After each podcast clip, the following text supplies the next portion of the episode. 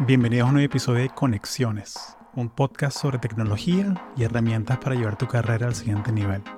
Mi nombre es Hugo Castellanos. Si estás escuchando este episodio es que estoy de viaje.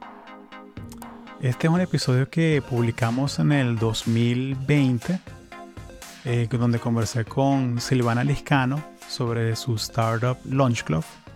Es una plataforma para conectar con nuevos profesionales y quería hacer algo diferente, entonces lo que hice fue que agarré el episodio exclusivo que tenía solamente en el Patreon de Conexiones y lo hice público. Los que están desde el comienzo saben que tuvimos un Patreon por un año, fue un experimento. Al final me di cuenta que la estrategia de contenido que quería hacer no, no daba cabida para un Patreon, no me, no me daban los tiempos.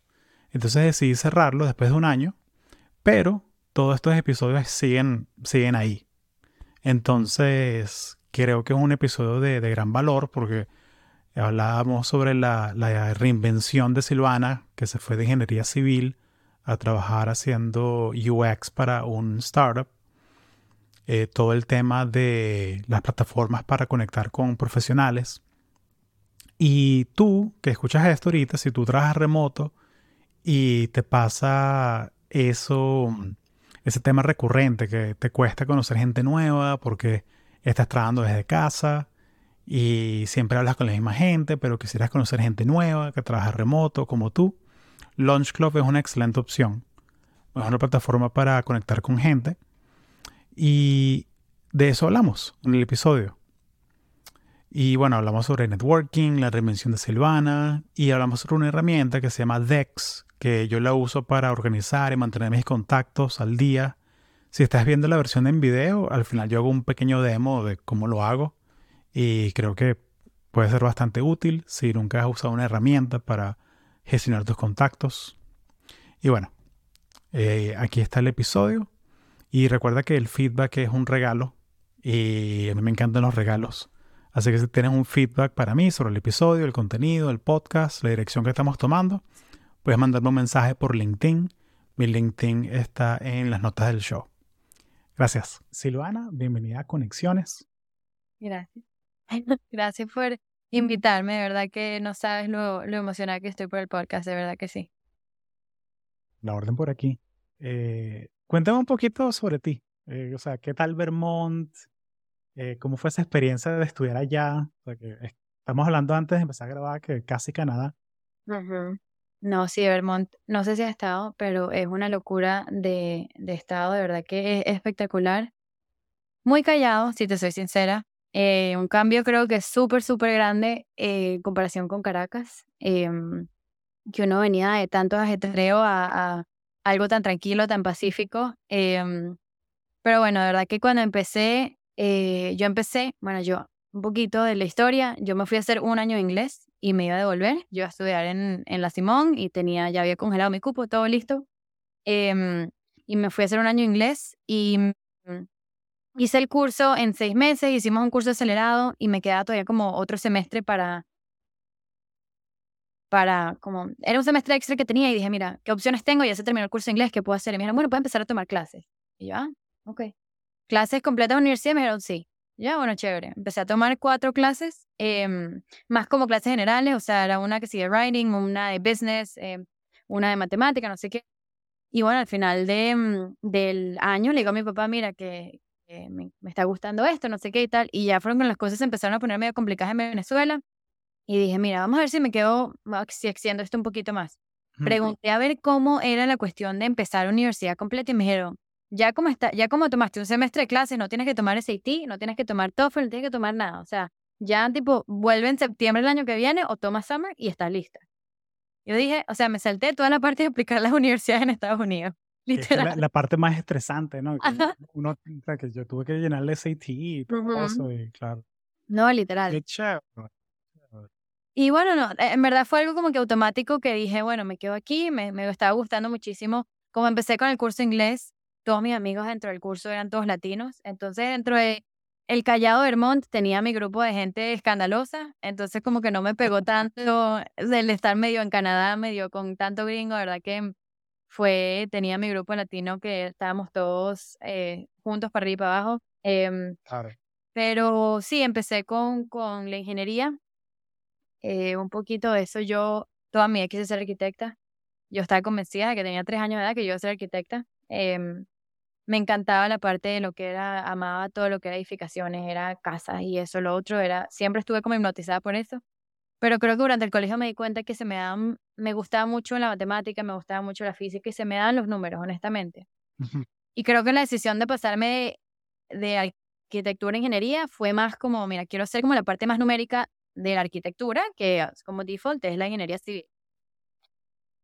Entonces dije, bueno, vamos a, vamos a echarle pichón, vamos a ver qué tal. Y la, y la universidad que había empezado tenía ingeniería civil y no tenía arquitectura. Entonces yo, para estudiar arquitectura me tenía que transferir. Y yo dije, bueno, no, mira, perfecto, la ingeniería civil es lo mío. Esto es como que las señales me dicen que tengo que seguir estudiando ingeniería civil. Claro. Y nada. Sí, hay, hay, como que esta, este, mm, lo he escuchado, como que de esta manera es un poquito peyorativo, ¿no? Pero que la gente dice que, no, los arquitectos son ingenieros civiles que dibujan bonito, que saben dibujar, ¿sabes? Que como que, y, y que es súper simplista.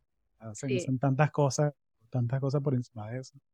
Pero, pero cuéntame, o sea, ¿por qué? ¿Qué era lo que te traía, pues, de ingeniería civil? Que tú dices que, mira, yo quiero hacer un edificio gigantesco, o sea, ¿qué, qué es lo que te llamaba la atención de eso? Yo creo que más allá de edificios y cuestiones comerciales, además como las casas. Yo siempre seguí quería diseñar mi casa y veía casas cooles en Venezuela y bueno, iba de viaje y decía, yo quiero eso. Y siempre me llamó mucho la atención la cuestión de infraestructuras. Yo no sabía si quería hacer para la parte residencial o si me quería ir. Hubo un momento donde a mí me llamaron muchísimo la atención, eh, muchísima atención los puentes. Y dije, nada, me voy a ir por la parte de construcción de puentes, por la construcción de, de dams, todo lo que es la parte de agua. Y nada, pasé como por mis etapas de qué era lo que quería hacer, pero siempre era la construcción de infraestructura. Y más allá la mentalidad de uno decía, ok, hay muchas cosas que van a desaparecer, tipo trabajos que se desaparecen por todo lo que es la tecnología, pero uno siempre va a necesitar dónde vivir, por dónde manejar, necesitamos un puente para cruzar las aguas. Entonces, como al final del día, el timeline de mi carrera lo veo como que muy, o sea, mientras yo esté viva voy a tener trabajo. Claro.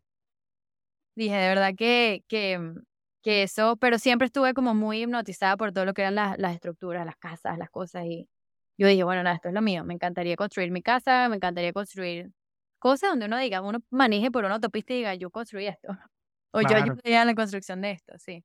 Creo que era más el impacto que lo que me llamaba la atención, tipo el diseño y eso. Era más como el impacto de la carrera. Entonces, cuéntame un poquito sobre, sobre ese cambio al Lunch Club, entonces. Eh, y si quieres, nos puedes dar como un, un pitch de qué es lo que hace el Lunch Club. O sea, yo, yo siempre hablo, hablo del Lunch Club en el podcast, pero eh, habrá un par de personas que no lo conocen. Eh, ¿Qué es Lunch Club y por qué fue que hiciste el cambio a, Lunch Club? A ver, yo, yo creo que, y eso me imagino que le ha pasado a mucha gente, em, que uno va a la universidad por algo que cree que eso es lo, sabes, la carrera de uno y de lo que uno se quiere dedicar por el resto de su vida. Y al final del día, yo creo que no tanto, uno no se da tanto cuenta de repente dentro de la universidad, sino es más allá cuando uno empieza ya en el ámbito laboral, más como tienes lo que es tu day to day, lo que son tus 9 a 5, lo que son tus lunes a viernes. Y, mm, y eso que yo cambié bastante dentro de, mm, dentro de la ingeniería, yo mm, empecé en la parte, trabajar en el sector público, trabajé con el gobierno de Burlington en, en Vermont, em, y trabajé en la parte de todo lo que era carreteras, calles, autopistas y todo eso. ¿Conociste, ¿Conociste a Bernie?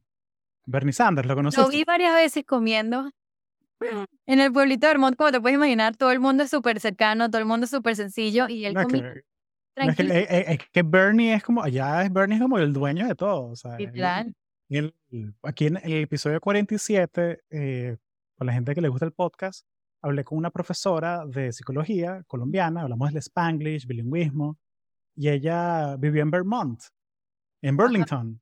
Y lo mismo, lo mismo, le, salió Bernie un par de veces en... O sea, el tipo era senador de allá y él fue, él fue todo, él fue alcalde, gobernador, representante, senador, ¿sabes? Pero humano normal, comiendo, lo veías comiendo. Sí, vale. No, en, pero súper, eh, no, sencillito. sencillito, literal. Y muy, muy de esa gente, muy nice cuando lo agarra la gente en público y todo se queda a tomar fotos con él y el tipo se quedaba 10, no sé, se queda una hora completa tomándose foto con absolutamente todo el mundo que quería una foto. Súper dedicado con su gente, ¿verdad? Que eso sí lo vi que dedicado con el pueblo de Vermont sobre todo. Buenísimo. No, sí, increíble, ¿verdad que sí? Pero bueno, nada, empecé, yo trabajé mi último, mi senior year, lo trabajé completo con ellos. Yo hice un internship y luego me contrataron este último año. Em, y después de eso me mudé a Boston a trabajar con un non-profit que construía hospitales en, en Haití. Y entonces ya me fui a la parte un poquito más de lo que son hospitales, eh, un poquito a la parte más comercial. Y dentro de todo un non-profit, entonces era este challenge de cómo construir con lo que tenemos, que fue lo que pudimos levantar y este es el budget que tenemos, cómo poder construir con esto. Y después de eso empecé a trabajar con otra compañía eh, y me dediqué a lo que era la construcción de estudios, que fue esta última, eh, construcción de estadios y, canchas de, deportivas, que a mí me parecía increíble, de verdad que me llamaba mucho la atención y dije, mira, esto es, de verdad que me parece, claro. estos eran increíbles, todo lo que era la construcción de canchas. Imagínate rediseñar un campus, tienes un campus en blanco de un campus de una universidad o de un colegio en blanco y te dicen quiero siete canchas de básquet, dos canchas de fútbol, un gimnasio. Entonces es literal mover las piezas, acomodar las canchas, hacer las canchas que, sabes, que tienen multi, multiuso. Increíble, ¿verdad? Que un trabajo súper, súper bonito, súper interesante. Qué genial, pero me imagino que con coronavirus, ¿sabes? Estadios, eventos en vivo, como que no. Eso fue lo que. No van. Pero ¿Qué, pasó por ahí? Más allá de eso, yo desde que empecé, yo dije como que esto no es lo mío, de verdad que no era no era, y lo que te comenté es como que a las 5 de la tarde uno cerraba la computadora y no pensaba uno en el trabajo, nada, cero, totalmente desconectado hasta que volvía al día siguiente, en algo que los fines de semana borraba en mi cabeza. No te estoy diciendo, yo no daba el 110% en la compañía porque no era que yo pensaba en mi tiempo libre, en qué se puede hacer o qué, qué ideas tengo. Era algo bien que esto es lo que sé hacer, esto es lo que debo hacer porque me gradué de esto, pero no era mi, yo no sentía que era mi pasión. Y yo veía, es algo que me parece a mí que es un gran, una gran indicación, cuando ves a, tu jefe o, al jefe de departamento y dices, yo verdad me veo en 30 años siendo esta persona o haciendo lo que hace esta persona. Y no me sentía identificada con mis jefes. Eso me parecía que era un problema. Es un red flag durísimo. Y me pasó mucho en el último trabajo y dije, mira, yo de verdad que me tengo que cambiar de industria, pero siempre está ese miedo de empezar desde cero, de empezar en, una, en, una, en un área de trabajo donde no sabes nada, donde tienes que empezar desde cero como si te hubieras graduado en la universidad. Claro. Entonces yo dije, mira, ajá, que cuando me... Entonces siempre quería hacer ese cambio, pero no sabía cuándo, no quería tomar ese riesgo, no quería hacer ese, ese, ese salto tan grande. Y mm, bueno, en coronavirus pasó, que es lo que tú me estás comentando, los estadios, te podrás imaginar todos los clientes que habían puesto millones y millones de, de dólares en los estadios, dijo, mm, ¿cuándo será que uno se puede volver a sentar en un estadio lleno de 15 mil personas? Para atrás proyecto. Entonces, em, claro, yo estaba en una compañía grande y mm, mis amigos en transportación, en agua, en aviación, le están reduciendo ya las horas. Entonces, cada vez se viene afectado. Yo, si esto me viene, seguro. Yo esto ya me va a afectar a mí, me va a afectar a mí. Yo nosotros éramos un grupo bien pequeño. Y entonces, efectivamente, en abril nos dijeron, mira, las horas, obviamente empezaron a, poco a poco los proyectos se empezaron a recoger, ya no había mucho trabajo que hacer, nos dijeron, mira, o sea, el, el, equipo de deporte, no podemos seguir con esto, ya van a tener que buscar qué hacer porque no se puede, reducción de personal, ya sé, o sea, no damos más. Y bueno, yo dije, este es el momento, o, o colapso y esto es lo que, o sea, el final, o em, agarro esto y es como justo el momento perfecto, ahora que todos estamos guardados, que todo el mundo está calladito, de hacer el cambio y de ver a dónde puedo saltar, de dejar la ingeniería civil, que es mi área de confort, y irme al lado donde estoy incómoda porque no conozco.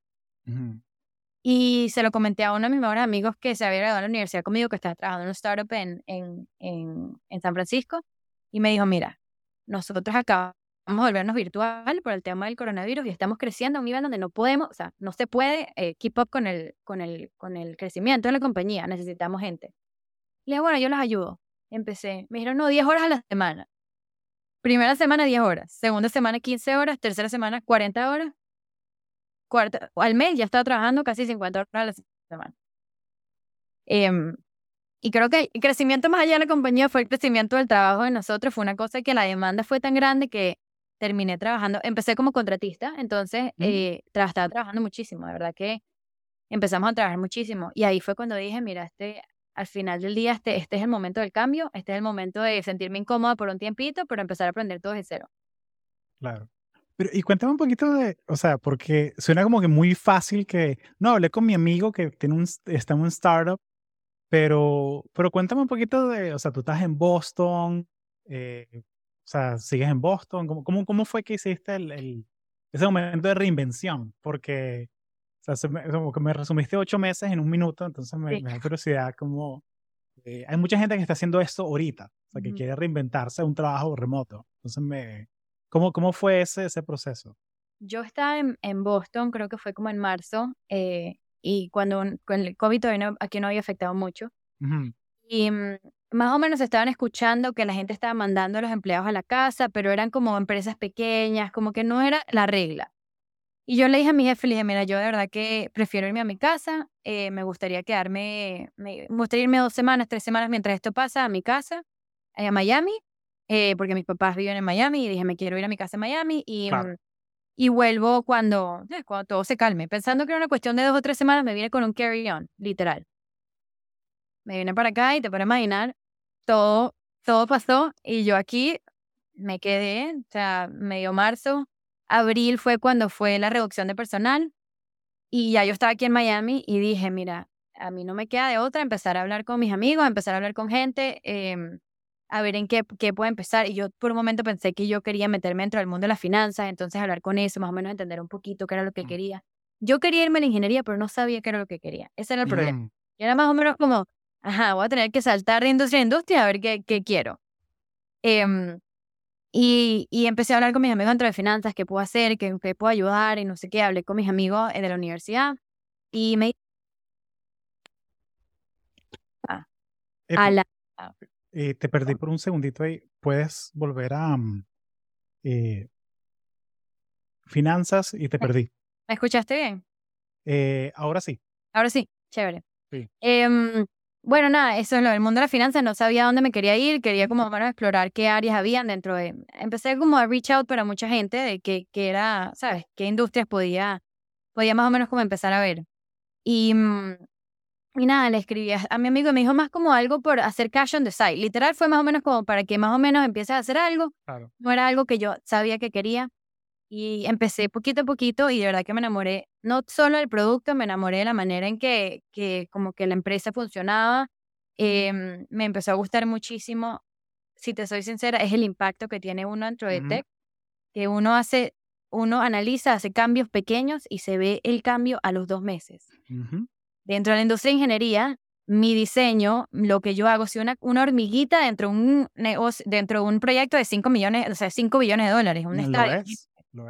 Entonces tú no ves el resultado de tu trabajo, sino hasta después de cinco años o después de seis años, y es un producto de mucha gente. Con Tech me di cuenta que los cambios pequeños que yo hacía se veían reflejados en la, en, en el, en la felicidad del usuario, en el feedback del usuario, a las dos, tres semanas, al mes, a los...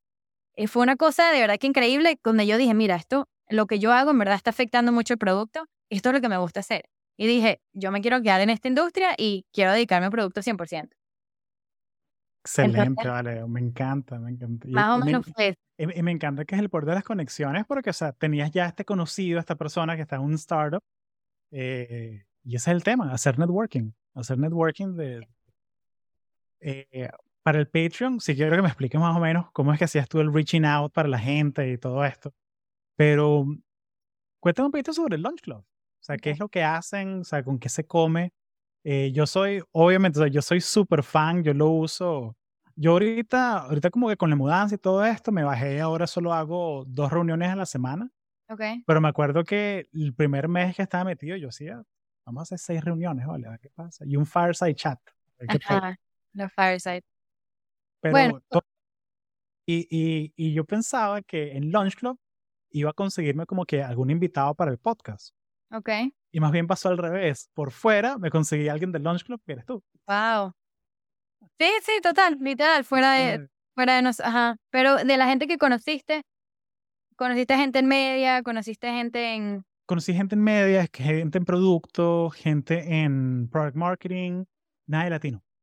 Yo era el latino. Entonces, por eso como que con conexiones como que no, Claro. no cuadra tanto.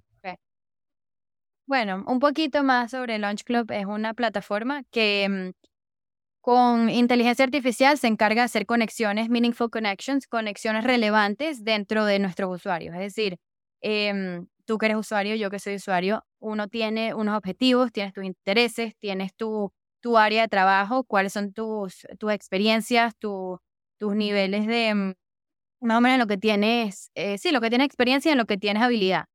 Entonces, dentro, uno, se, uno construye un, un, perfil dentro de cada usuario y, acorde a todos estos objetivos e intereses, se, mm, se hacen conexiones todas las semanas eh, dentro de nuestro, de nuestro pool de usuarios. Entonces, por ejemplo, como dijiste tú, te, te, te hacías un sign-up de seis, seis, seis, meetings a la semana, entonces te, te, hacía, te conseguíamos un match para, para, seis, eh, para las seis reuniones. Y todas esas personas obviamente las buscamos dentro del media industry, dentro de lo que tú estabas interesado, con los objetivos que tenías. Eh, entonces, eh, sí, de verdad que a mí me pareció súper loco que cuando me dijiste para que viniera al podcast, el podcast se llama Conexiones y dije, wow, la empresa literal que trabajo se encarga totalmente de hacer las conexiones dentro de la gente. Así que... Bueno, siempre estamos buscando sponsors, así que ahí cuadramos, ahí conversamos después de grabar, tranquilo. Conversamos después.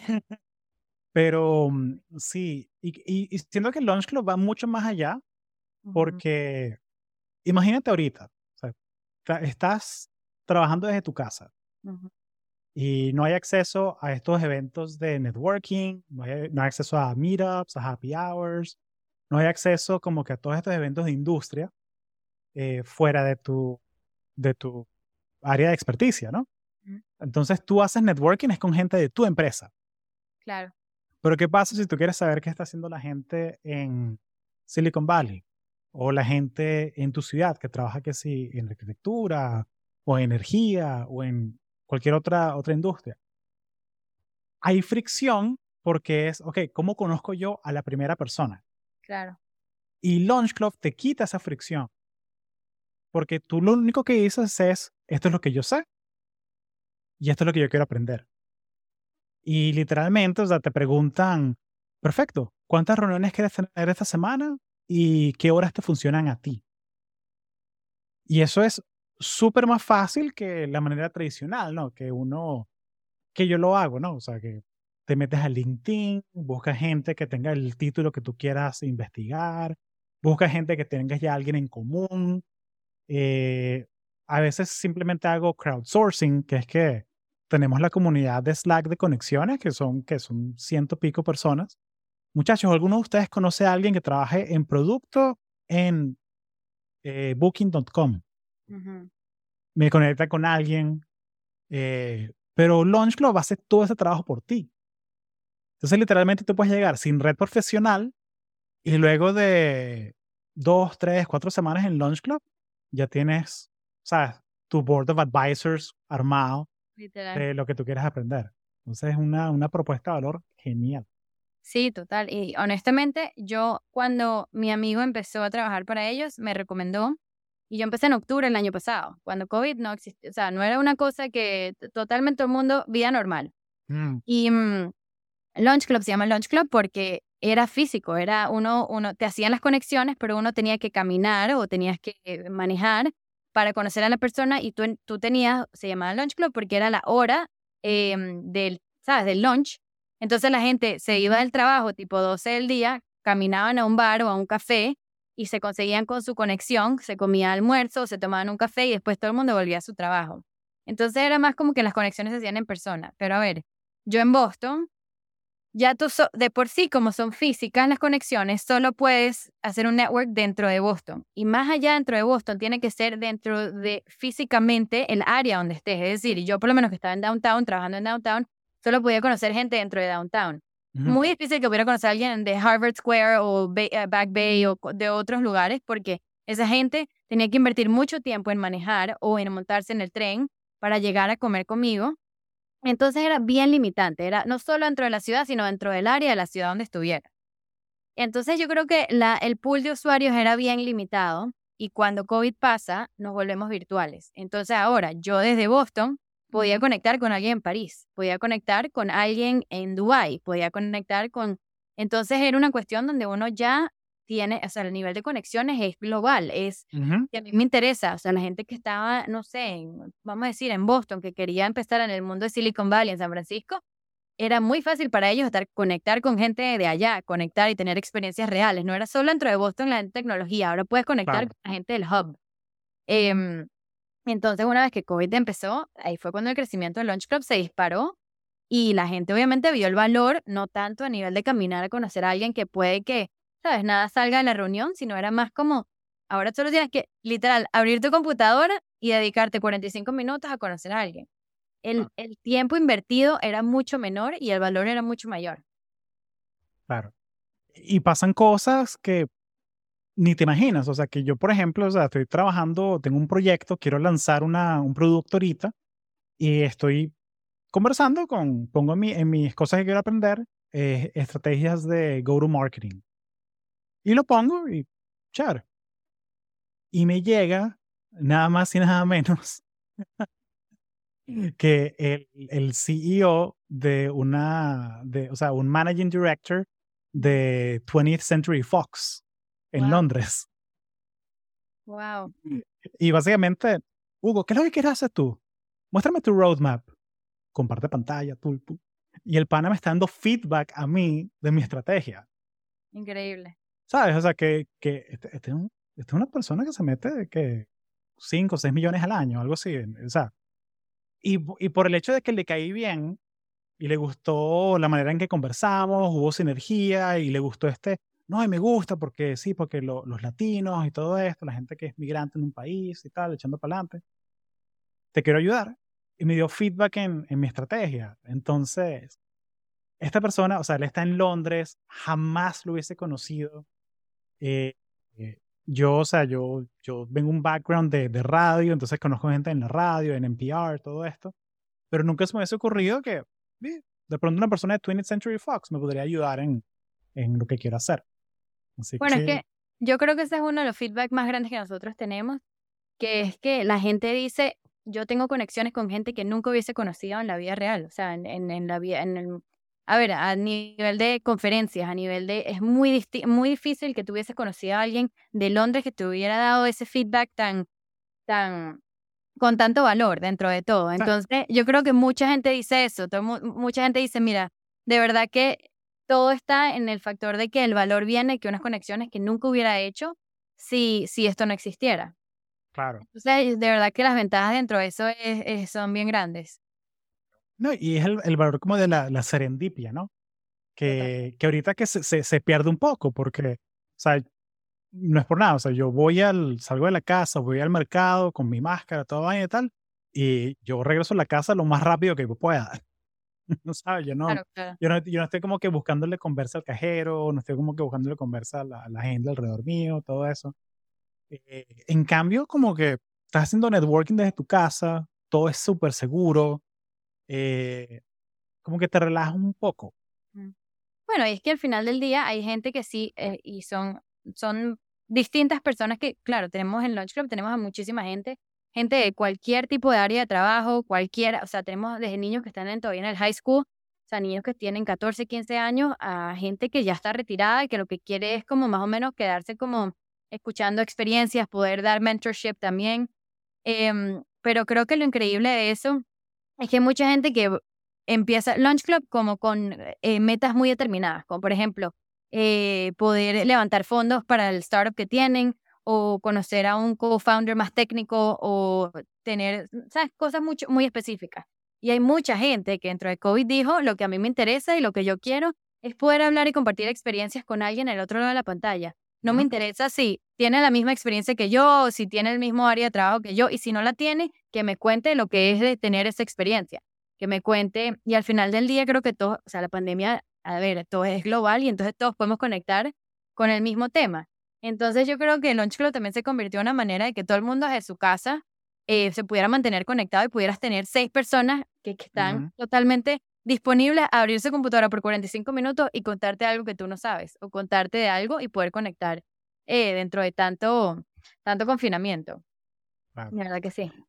Mira, uno, uno, de los feedback que me da la gente cuando yo les recomiendo la plataforma es el tema del, del waiting list. Sí, bueno. ¿Cómo, cómo, cómo hago yo para saltarme ese waiting list? ¿Con quién hablo? Antes, antes teníamos el waiting list, antes era como invitation only y lo acabamos de quitar.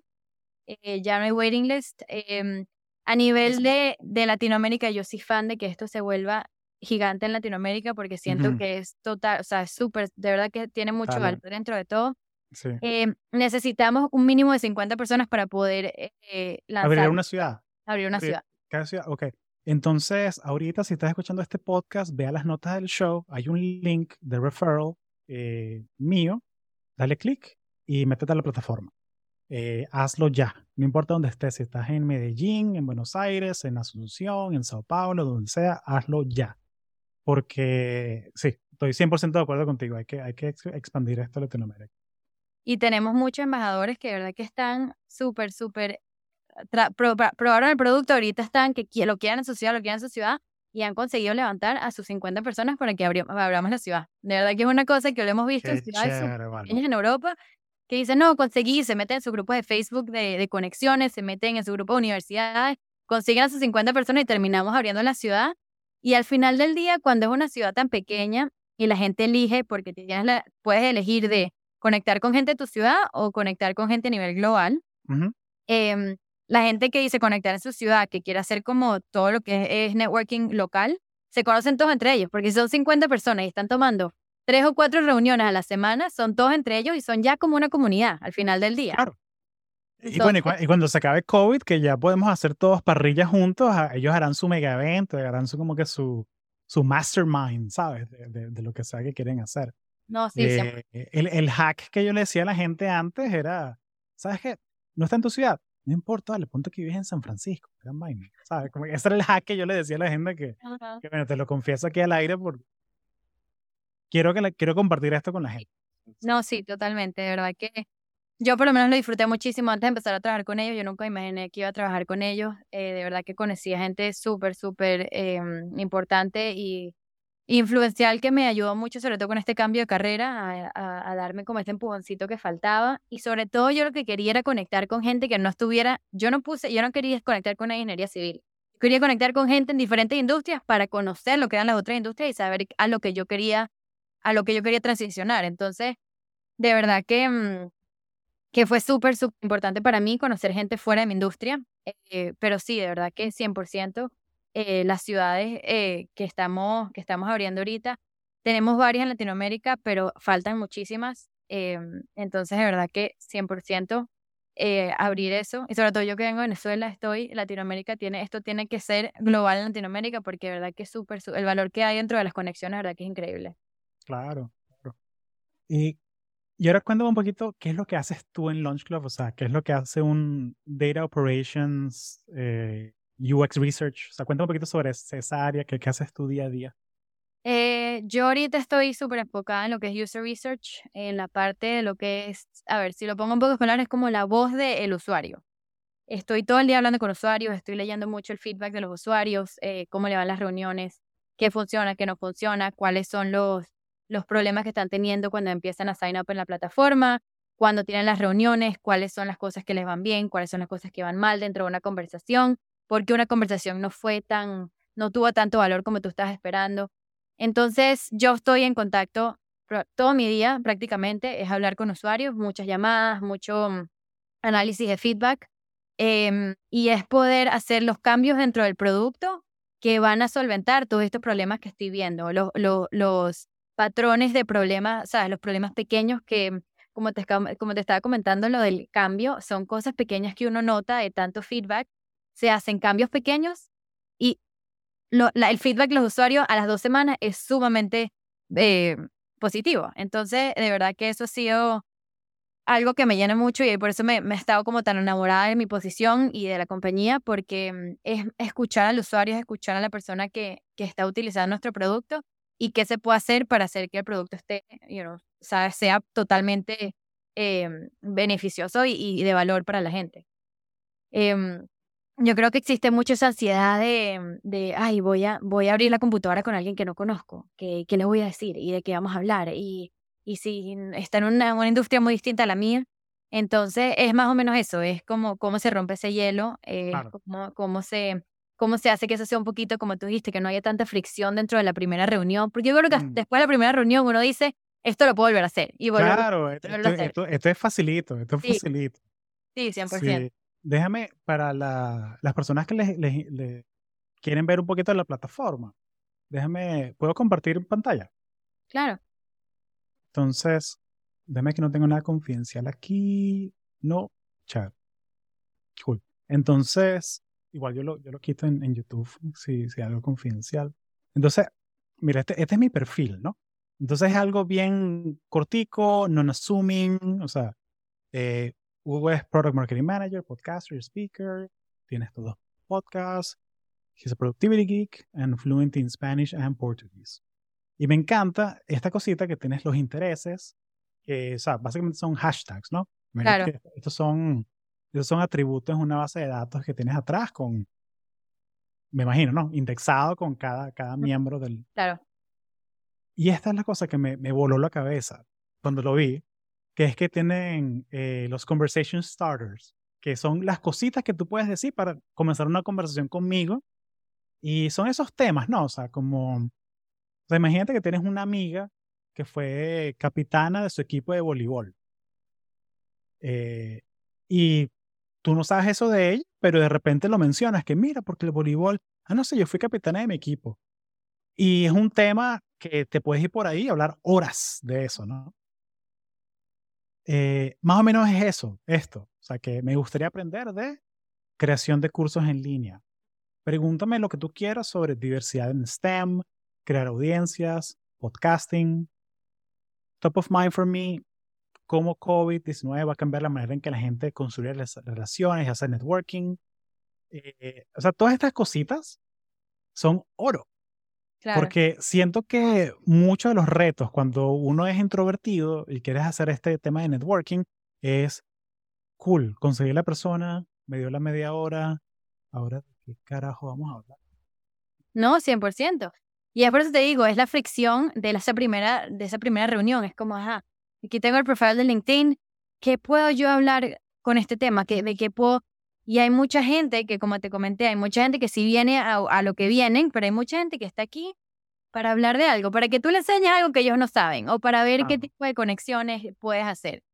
Eh, y eso, es que eh, cosas interesantes y por lo general ahorita lo que estamos haciendo es también em, hacer las conexiones con intereses. Entonces, si a los dos les interesa eh, bailar, a los dos les interesa el cycling, a los dos les interesa tantas cosas, hay muchas maneras de conectar y hay mucho de qué hablar con lo que tú comentaste de, de eso, de un hobby. Em, entonces, eso lo que tú estás comentando es como una, una conversación tan, tan inocente, tan, mira, y al final del día esa otra persona puede conectarte con muchísimas más personas que fueran de valor para tu compañía, a pesar de que este reunión contigo no haya sido de beneficio para ventas, para desarrollar tu negocio, para levantar fondos. Más allá de eso, puede que esta persona sea prima de alguien que es un, no sé, un managing partner en un, en un, en un fondo importante que puede invertir dentro de tu compañía, que eso ha pasado mucho. Entonces es cuestión de conexión a través de conexión a través de conexión y, mm, y creo que hacer ese, ese, mm, tomar ese primer paso es súper importante dentro de la plataforma. Sí, sí. Yo he notado que, o sea, los primeros cinco, cinco minutos eh, siempre son de cómo la estás pasando tú en tu lado del mundo. Sí. Y son como que los cinco o diez minutos de terapia, de, de que sí, mira, abrieron el parque al lado de la casa y está genial. O sea, como que, y es como que el desahogo, todas estas cositas. Y, y a mí lo que me gusta es que luego hago el pivoting y me voy con, mira, ¿cómo te puedo ayudar?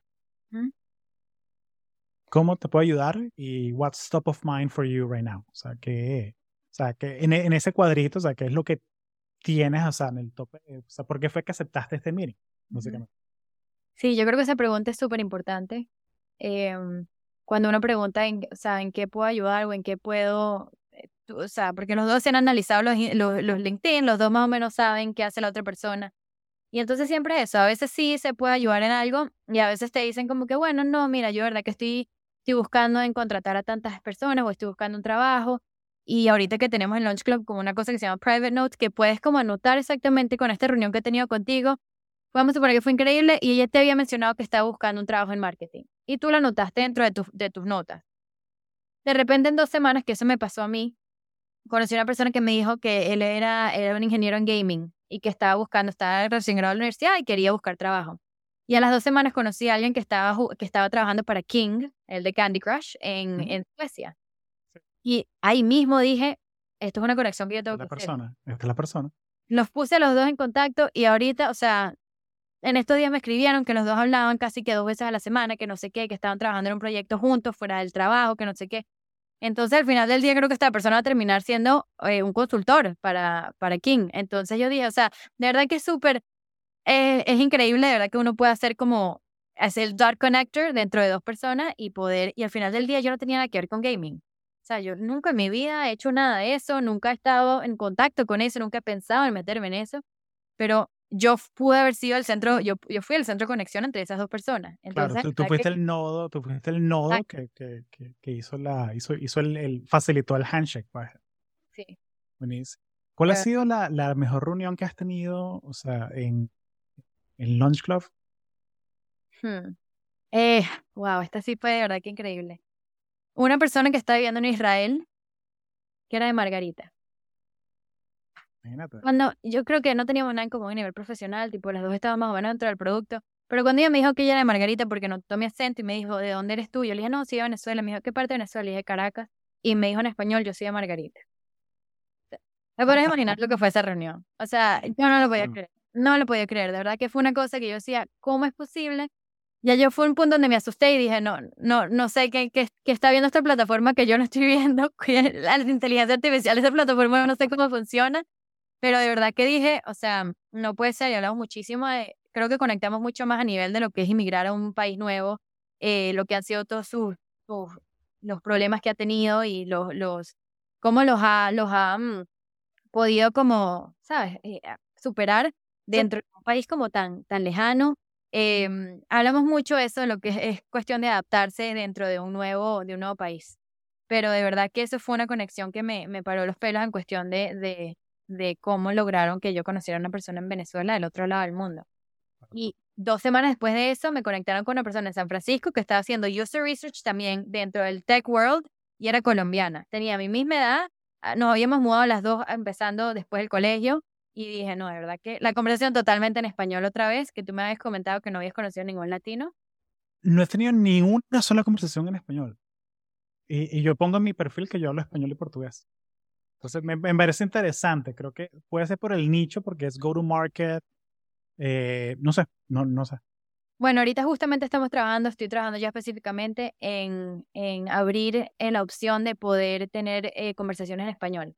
Porque yo siento que dentro del, del mercado latinoamericano, em, y lo está hablando mucho, no, no es, o sea, el, el, el- ah, el idioma del negocio no es en inglés, entonces en español.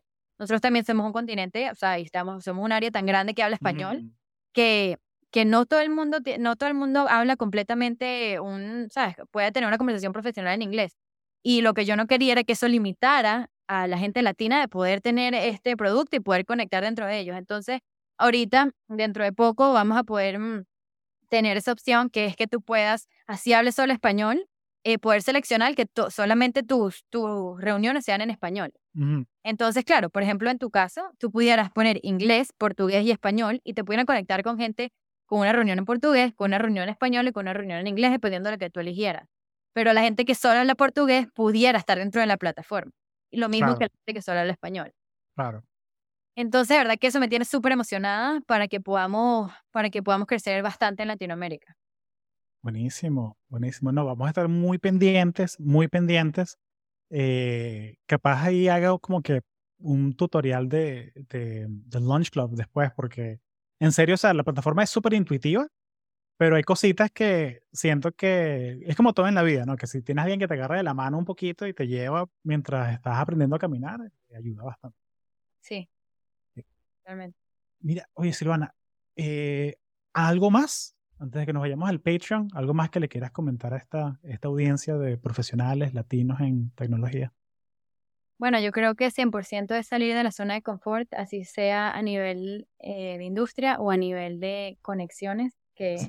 Pero tú, sabes de eso. O sea, si tú, tú saliste de tu zona de confort, que no, no, papá, voy a estudiar en Vermont. No joda. Digo, estoy ingeniería. a mitad de la nada. Es como que, coño, o sea, menos mal que, menos mal que es tu zona de confort es hasta allá. Sí. Eh, sí, No, sí, y eso, y sobre todo a nivel de, de, de networking, eh, yo lo que lo veo mucho en Launch Club, sé que hay mucho mucha fricción en tomar esa primera reunión, e, en esa, mm, ¿qué, qué va a pasar después? Y si no nos caemos bien y si no tenemos de qué hablar. Es salir de esa zona de confort. Todos somos personas, todos estamos pasando por el sistema de la pandemia, siempre va a haber una cosita pequeña con que conectar. Entonces, al final del día son esas, esas conversaciones que tú no piensas que son tan, tan importantes que van a llegar a que la conversación o que las personas y las conexiones sean de verdad de bastante valor para tus objetivos o tus metas dentro de todo. Pero sí, yo creo que más que todo es salir de la zona de confort. Excelente, excelente. Bueno, eh, ya saben, aquí abajo está el link de referral para que se metan al Launch Club. Eh, también ponemos tu LinkedIn para que la gente te agregue, la gente que quiera conversar contigo, eh, la gente que quiera colaborar con Launch Club también. 100% bienvenido. Buenísimo. Oye, bueno, vámonos para el Patreon. Gracias, Silvana. Claro que sí, gracias. Cuéntame del, de lo que viene ahorita. Chévere. Entonces ahorita viene la parte, la parte exclusiva. Eh, esta es una evidencia más pequeña. Ok. son todos, todos, todos, todos profesionales. Ok. Entonces quería que hiciéramos como que un mini Virtual Networking Bootcamp. Ok. Eh, porque, o sea, se ve, yo sé que tú eres súper extrovertida y tú eres súper como que te gusta este tema de, de hacer networking, conocer a gente nueva. Eh, y quiero darles a esta audiencia tips accionables que pueden usar ya para empezar a construir su, su red profesional. Ok. Entonces, o sea, ¿cuáles dirías tú que, y, esto es dibujo libre, okay. no, no, hay respuestas correctas o erradas, es la experiencia de Silvana Liscano, ¿sabes? No, no, es, no es como que, no, lleva, pero es que tienes que eh, sacarle como que medir el momento aquí, la fuerza y el diagrama de fuerza. Esto no es ciencia exacta. Esto, Igual libre. esto es soft skills. Esto es soft skills. Buenísimo. ¿Cuáles, ¿Cuáles crees tú que son los errores más grandes que la gente comete al tratar de hacer networking virtual? En Launch Club o otras plataformas. O, ¿Cuáles son como que los errores más, más, más comunes que la gente yo creo que es no prepararse antes de una reunión. Yo creo que es sumamente importante ahora. Yo entiendo que a nivel de conferencias, cuando era, cuando era en persona, claro, uno, uno conocía gente por ahí, no estás clara de quién, a quién vas a conocer. Pero en networking, sobre todo en Launch Club o en otras plataformas, uno sabe, uno tiene LinkedIn, tiene las, tiene las, todo lo que son los resources al frente de uno. Y yo siento que cuando uno llega como muy poco preparado a una reunión, creo que sientes cuando uno falla, como que cuando la otra persona no sabe mucho de ti o no, no, has, no has leído el profile de la otra persona o qué te interesa o en qué puedes preguntarle o qué ha hecho que, mm, que los dos pueden colaborar. Siento que ese es un error muy grande, que la gente no dedique esos dos o tres minutos de leer el LinkedIn de la persona o buscarlo en Google a ver si tiene algún tipo de artículo o si es reconocido por algo, porque eso pasa mucho también. Gente que es muy reconocida por algo y uno llega una, a una reunión y no tenía ni idea de eso. Y luego dice, mira, le puedo haber preguntado por esto, esto y lo otro. Entonces siento que el no estar preparado antes de una reunión es un error grave dentro de no poder, no poder tener una conversación que fluye. Eh, y también el, el entrar súper close-minded, como no tener ese aspecto de en qué podemos conectar, cuáles son tus hobbies, en qué te gusta, a quién conoces tú que me pueda ayudar, en qué te puedo ayudar yo, cómo podemos conectar dentro de un futuro. Entonces siento que esas son dos cosas claves que uno tiene que tener y que son errores muy comunes dentro de, de, lo que es conectar con alguien. Es poder saber estar preparado y saber quién es la persona que estás conociendo y tener una mente abierta y ser muy empático también. Eh, poder empático y curioso.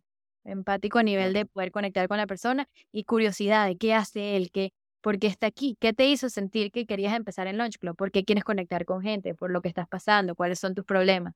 Entonces siento que eso es, es, clave dentro de poder conectar con gente. ¿Tienes alguna... Excelente. E, e, esto, es exactamente lo que hace falta ahorita para esta sección. ¿Tienes alguna pregunta favorita? ¿O alguna lista de preguntas así que sean como que tu go-to si la conversación está como que muriendo o algo así?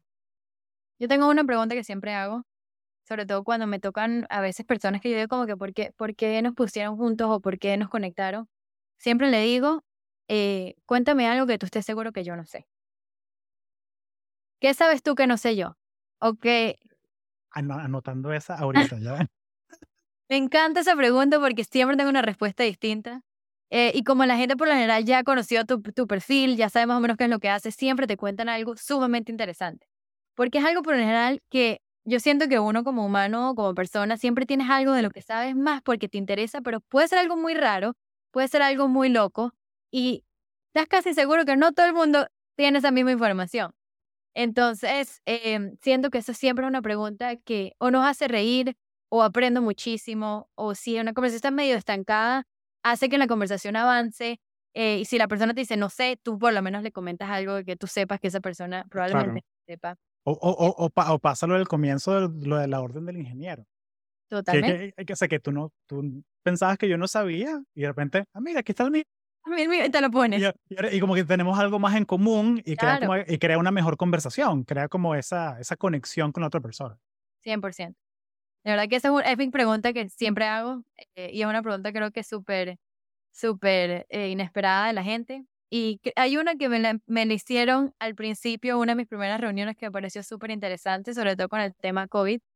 Me decían, piensa eh, en aquellos tiempos cuando el lemonade stand, lo que era el, stand de limonada, cuando era un niñito vendía limonada, que alguien que, que, era como su primer negocio. O sea, eh, lo que era salir a tu casa para ganar dinero, un emprendedor en, el, en los vamos a ser un niño, un, niño emprendedor. Claro. Y entonces me preguntaron, ¿qué crees tú que es el lemonade stand del día de hoy? ¿A qué equivale el día de hoy con el tema de las redes, con el tema de, del, del, del, trabajo remoto, lo que era un lemonade stand con un niño de 7, 8, 9 años? Entonces... Lo tengo en la mente, eh, me, me da curiosidad saber qué contestaste tú. Yo le dije que yo sentía que era totalmente dentro de las redes sociales. Yo creo que era, vamos a poner que tú tengas un emprendimiento dentro de, así sea lo que tú seas bueno, así sea haciendo, porque ahorita hay niñitos haciendo de todo, eh, camisas, haciendo de cualquier tipo de emprendimientos con los que ellos sean buenos, pero siempre tiene que haber el tema del Internet para poder vender. Claro. Entonces lo que estábamos hablando era, y lo estaba escuchando uno de los firesides que decían, el, el equal ahorita de Lemonade Stand es lo que tú puedes hacer a nivel de Internet. Hay mucha gente ahorita que baila en Internet, hay mucha gente ahorita, pero todo, cualquier producto o servicio que tú estés promocionando tiene que ser a través del Internet. Entonces, nada, a mí lo que me pareció fue, es lo que puede tener un Wi-Fi, un teléfono a la mano. Y, y es increíble, como antes era una jarrita con limones y agua, y ahorita es poder tener un Internet y poder tener un, un teléfono en mano y una idea distinta a lo que el resto de la gente está haciendo. Pero... Mm, yo, yo siento que me encanta ese lemonade stand, me encanta.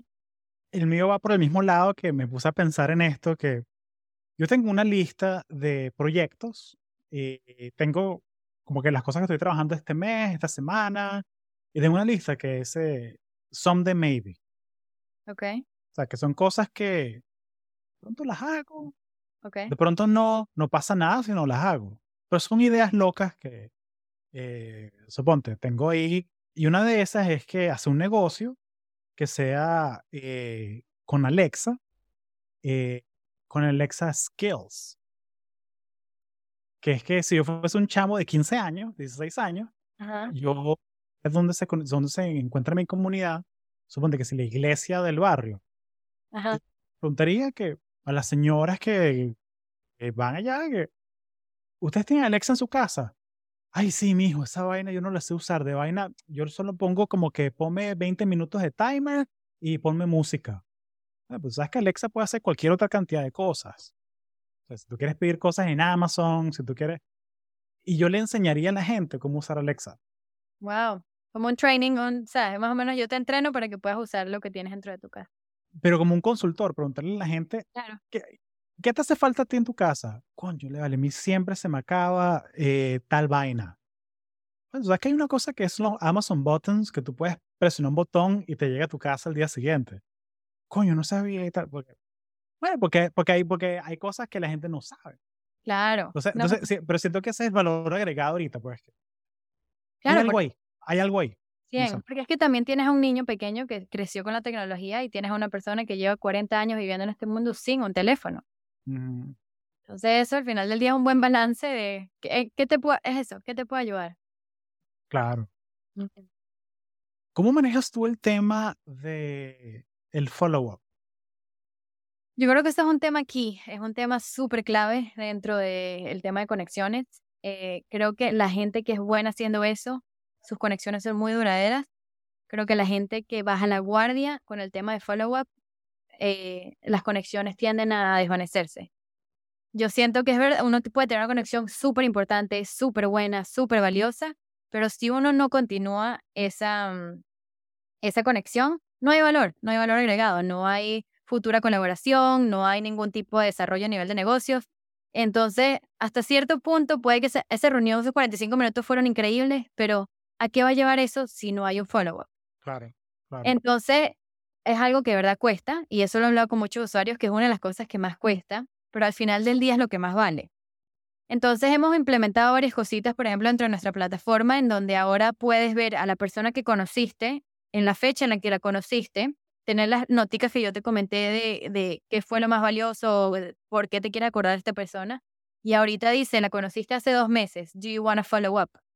¿Quieres volver a reconectar con la persona? Entonces ahora se puede conectar directo con la, se puede hablar directo con la persona y decir, vamos a volvernos a reunir. Em, entonces sí, 100% yo eh, pongo todo mi esfuerzo, de verdad, por poder tener, poder, poder organizar mis conexiones y decir dentro de un mes, y ahí mismo, eso sí es algo que yo tengo como regla, a nivel, no solo de conexiones, sino a nivel social, cuando conozco personas, si las conozco en una noche, en, no sé, una, en una cena con amigos en común o una, en un lugar más social, siempre organizo algo cuando conozco a las personas. Siempre se, y, soy muy clara, no es tipo, vamos a vernos de, dentro de dos días, no, es muy, comemos, al, comemos a las 12 del día el domingo. Y así, así fue que en Boston conocí a mis amigos. Los conocí en un, en un evento, un, un jueves en la noche en una cena, y les dije, nos vemos el domingo para brunch. Dije mismo. Y los tipos, los agregué a todos, les invité a todos y dije, o sea, nos vemos, así se, medio, medio raro ver a la persona dentro de tres días, se tiene que hacer. Entonces es lo mismo que hago a nivel de conexiones. Veo a la persona, sé que hay valor dentro de eso y le digo, ¿cuándo, ¿cuándo estás libre para poder eh, hacer la próxima reunión? Y no tranco hasta que pueda eh, poner la hora y el tiempo y mandar la invitación de la próxima reunión. Chica, ¿qué haces tú en UX? Vete a ventas. Es pura ventas. Esas puras ventas, vale. Eh, no, pero me encanta. Esa, yo he escuchado la, la regla de tres, que es que, ¿te acuerdas cuando unieron los eventos de networking en vivo? Entonces la regla de tres es que apenas tú entras al cuarto, los primeros tres segundos saluda a alguien. Ok. Porque si te pones a pensar, darle vuelta a la vaina, no vas a hablar con nadie. Wow. O sea, esto es como que más que nada con la gente introvertida, ¿no? Como que engaña tu cerebro, ¿no? Es como, es como que quieres empezar, a hacer, quieres empezar a hacer ejercicio, pon la ropa a hacer ejercicio al lado de la cama. Y apenas te levantas, te la pones. Como que antes que tu cerebro reaccione, y luego es, eso eh, de, la, de, la, regla de tres es 333, 3 segundos, luego 3 días. O sea, que hazle follow-up, mándale un email con un artículo que le guste o cuadra un almuerzo, una cena o algo así. Eh, y luego tres semanas o tres meses, dependiendo de qué clase de contacto es. O sea, si es una persona que tú sientes que, mira, eh, de pana yo quiero trabajar en, con esta persona porque, mira, eh, es de mi país, tenemos un background similar, creo que podríamos ser amigos, tres semanas. o, lo, que sea natural. Claro. Pero, pero ahí es donde te quiero presentar. ¿Tú has escuchado hablar de Dex? No. Bienvenida a el tutorial de Dex. déme, poner el landing page de Dex. Dex app siento que hay una, aquí hay una posibilidad de hacer una, una sinergia interesante con, con Launch Club. Eh, es, un, mm, es básicamente un CRM. Ok. Y es básicamente eh, este muchacho, el fundador, el ingeniero, quiere decir, él sabe, como todos, ¿no? Que sabe que networking es importante, pero también ingeniero y quiere sistematizar las vainas y optimizar toda vaina. Y hay vainas que tú no puedes optimizar. O sea, hay cosas como, mira, de pronto con esta persona yo es mejor escribirle por Instagram que escribirle por email. De pronto, mira, si yo conocí un director de management consulting de Accenture, pero le escribo ese carajo por Instagram, yo le escribo por email. Entonces, pero a Silvana yo le escribo por WhatsApp directo, ¿sabes? Como que todas esas cositas, ¿no? Entonces se creó esta plataforma que le ayuda a él a, recordar los follow-ups. Okay. Y si te metes por dentro, aquí la tengo abierta, tengo mis contactos, ¿no? que los importo todos de LinkedIn, de Facebook, de lo que sea.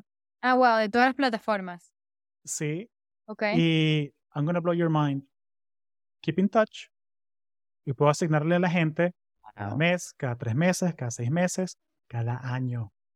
Increíble. Increíble. Y cada registro le puedes poner noticas. Noticas como de que, ah, la persona, y yo, yo, yo los tengo segmentados. Entonces, gente del podcast, potential guests.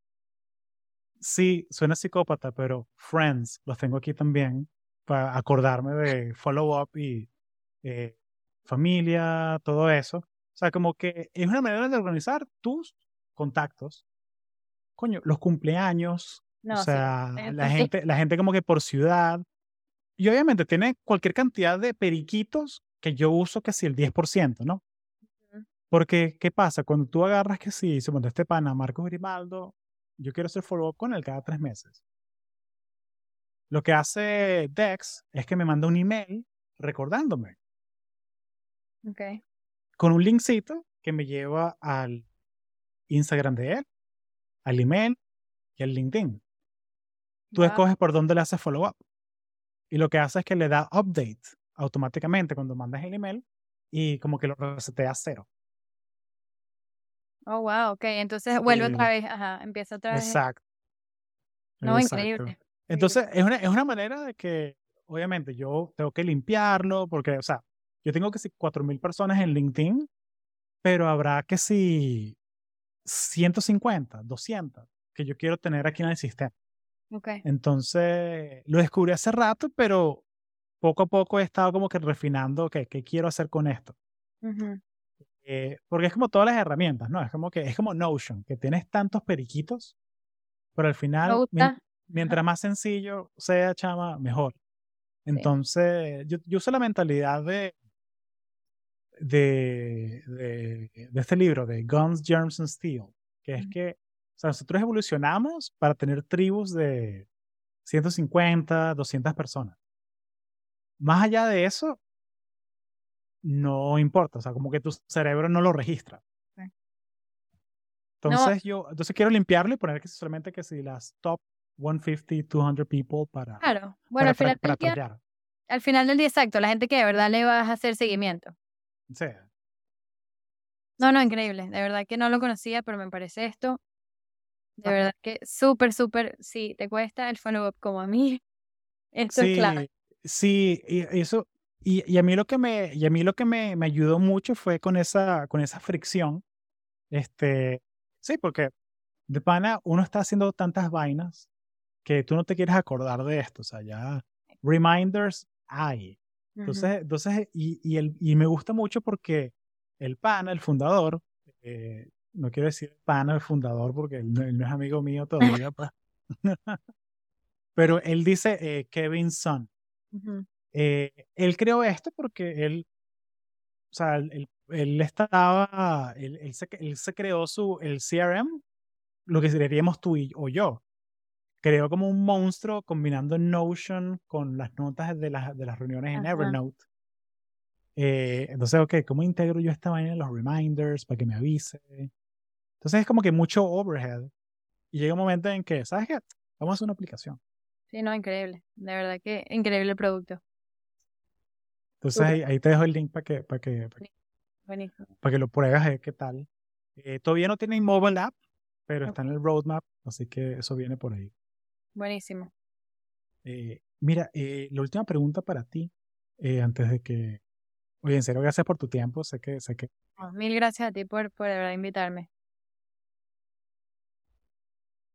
Que, o sea, si tuviese que comenzar tu, tu red profesional ahorita de cero, eh, o sea, si tú estás, ponte en los zapatos de, de una persona que de pronto acabas de perder tu trabajo o de pronto estás por primera vez en tu vida trabajando desde la casa, eh, eh, o sea, ¿qué consejo le darías tú a esa persona que quiere construir su red profesional de cero? Creo que es sobre todo poner los pies en la tierra y saber cuáles son las, cuál es la situación de hoy en día y cuáles son las, em, las opciones que tienes dentro de lo que se puede, ¿no? Em, y es por eso que yo soy tan, tan fan de- del producto en el que trabajo, porque es lo que ahorita estamos todos confinados, dentro, unos más que otros, dependiendo de dónde estamos cada uno. Pero creo que es, es cuando la gente dice no hay manera de conocer gente, no, sí las hay. Yo entiendo que probablemente a nivel social ya son otro tipo de aplicaciones, ya son otro tipo de, de situaciones, pero a nivel de profesional hay mucho, muchas opciones para hacerlo y siento que, como tú comentaste, Lunch Club es una manera muy, que con poca fricción para hacerlo, toma, agarra mucho, mucho esfuerzo que tú tomarías en LinkedIn o en otras plataformas y lo, lo, se encargan en la inteligencia artificial de hacer todo por ti. Y de verdad que es tan simple como poner tus datos, hacer tu profile y esperar que te llegue la persona. Entonces siento que se tienen que empezar a dar pasos chiquitos, pero siento que el primer paso chiquito no es cómodo. Entonces es cuestión de, en verdad, si se, si se tienen las ganas de crear una, una, mm, una red profesional, y te lo comento porque hay niños de 13, 14 años en la plataforma. Entonces yo digo, a los 13, 14 años que alguien diga, mira, no hay problema, yo me meto a ver a quién consigo, gente que está en la universidad, gente que me pueda ayudar en esto, en lo otro. Que esas personas tomen ese primer paso y digan, esto es lo que yo quiero hacer, a mí mi prioridad en este momento es poder construir una red. Em, y te lo comento porque hay gente que ha tomado 300 y pico de reuniones. y es cuestión de, si tú has tomado 300 reuniones, la red que tuviste que haber construido, construido dentro de Launch Club tiene que ser inmensa. Y esas 300 te conectaron probablemente a otras 100 o a otras 200 y ya dentro de 8, en 8 meses has conectado con 500 personas dentro de tu casa. Entonces, es increíble. Yo, verdad, siento que como, como consejo, eh, las herramientas están en tu mano, el, el producto es totalmente gratis. No es que se tiene que pagar, no se tiene que invertir nada, pero tiempo. Y es cuestión de 45 minutos. Entonces yo, verdad, creo que es cuestión de otra vez salir de la, la zona de confort y decir, mira, vamos a echarle pichón, a invertir por lo menos una hora de mi, de mi semana y empezar desde chiquitico hasta probablemente ser como eras tú, que tenías seis reuniones a la semana. Em, pero es eso, es de verdad, las herramientas están ahí para ti, es cuestión de poder tomar las oportunidades. Yo siento que saber aprovecharlo. Bueno, y, y, y, ese es el tema, ¿no? Que muchas veces la gente que, que, escucha el podcast, de pronto te enteras tú de estas aplicaciones que usamos, que es Notion, Lunch Club, Deck, todo eso. Entonces, concha, si tú tienes amigos que quieren aprender sobre estos temas, ¿tú crees que les daría valor? Compárteles el podcast, compárteles este episodio. De, de empujarnos unos al otro y salir de, de esa zona de yo voy a poder hablar, qué tengo yo para dar. Y yo creo que esa es una cuestión muy común. Gente que dice, que, tengo yo? Gente que está empezando su carrera o está dentro de la universidad, ¿qué puedo ofrecer yo? Es más allá de eso, va muchísimo más allá de eso, porque mm, es cuestión de poder compartir, de poder conectar y de poder... Hay mucha gente, mucha gente muy que tiene mucho tiempo de experiencia, que quiere dar consejos, que quiere poder hacer un mentorship de gente que está saliendo de la universidad. Entonces, las oportunidades están, y más allá de ese miedo de, mira, que no sé qué tanto, tanto valor puedo aportar yo, siempre hay valor que aportar. Así sea en, en surf, en cocina, en lo que sea, siempre hay un ámbito en donde uno se destaca que siempre se puede aportar. Muy buenísimo. Bueno, y con ese pensamiento, eh, Luis Silvana, muchas gracias. Mil gracias a ti por tenerme, de verdad que no sabes lo que te agradezco eh, que me hayas invitado a tu podcast. Eh, de verdad que súper, súper agradecida. Me lo orden por aquí. Mil gracias.